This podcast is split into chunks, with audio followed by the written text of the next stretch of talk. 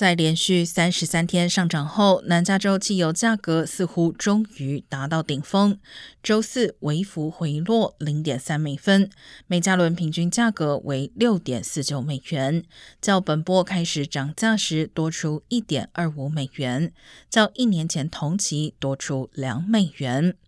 呈现油价周四也下降二点三美分，每加仑为六点四四元。